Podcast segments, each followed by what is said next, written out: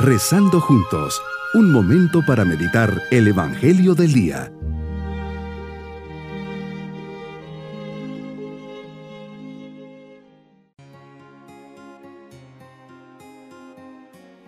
Qué alegría poder saludarles en este tercer domingo del tiempo ordinario, ciclo A.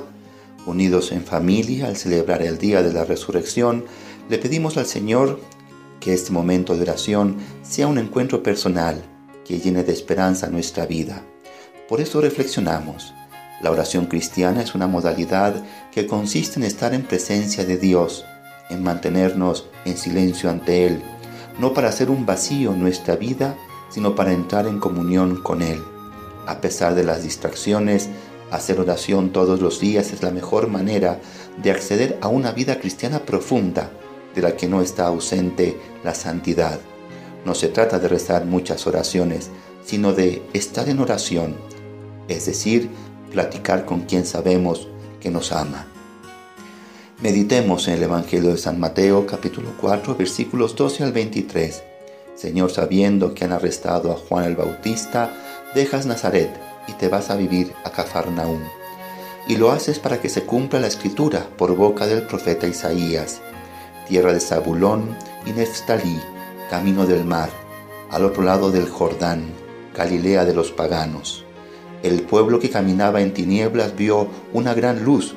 Sobre los que vivían en tierra de sombras, una luz resplandeció. El pueblo que caminaba en tinieblas vio una luz grande.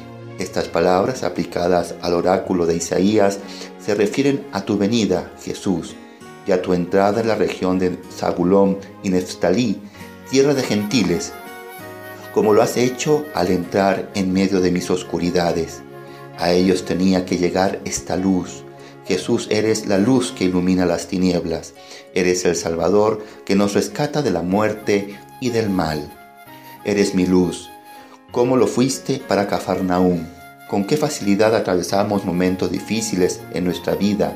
Hay oscuridades, confusiones, tristezas y frustraciones que se van dando a través de los acontecimientos mismos de la vida, como por ejemplo una enfermedad, la muerte de un ser querido, una desgracia familiar, un fracaso personal.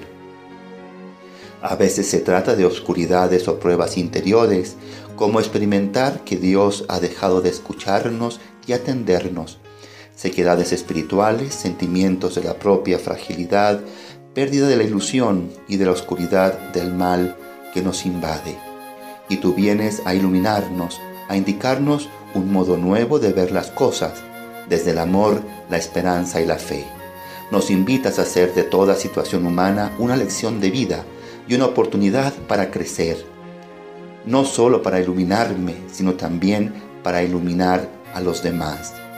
Al llamar a los apóstoles, los invitas a una misión nueva e inesperada, una misión difícil que exigiría muchas renuncias, pero les abres los horizontes a los desconocidos, en la que pides un voto de total y absoluta confianza y abandono. Es como si dijeras, vengan, tomen parte en la obra de la redención con sus trabajos y sacrificios, lleven su propia cruz y únanla a la mía. Es entregándose y sirviendo al prójimo como aparece claro el sentido de la propia vida. Hombres con nombre y apellido con rostros concretos de dolor y sufrimiento, dudas y vacíos. Tu luz, Señor, ha brillado. Dios mío, has desvelado tu rostro y me has introducido en una experiencia de amor. Entonces es cuando puedo exclamar con el salmista, El Señor es mi luz y mi salvación. ¿A quién temeré? El Señor es la defensa de mi vida. ¿Quién me hará temblar? Cristo llamas a tus primeros discípulos, así como nos has llamado a cada uno de nosotros de distintos modos, formas y edades, a unos en la infancia, a otros ya con algo de camino recorrido y a otros al final de la vida. Cada una de estas historias tienen los mismos elementos. Señor, sales a nuestro encuentro, nos invitas y esperas nuestra respuesta. Pero no solo, solo sales a nuestro encuentro, sino que nos invitas a conocerte más. Venid en pos de mí.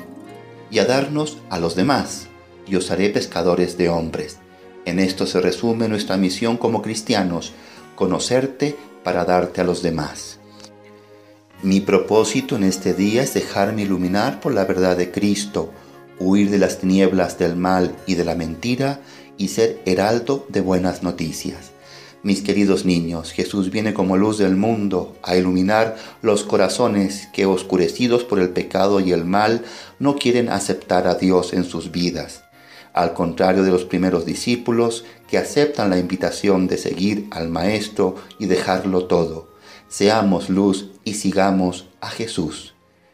Y la bendición de Dios Todopoderoso, Padre, Hijo y Espíritu Santo, descienda sobre todos nosotros en este día domingo y permanezca en nuestros corazones. Bonito día.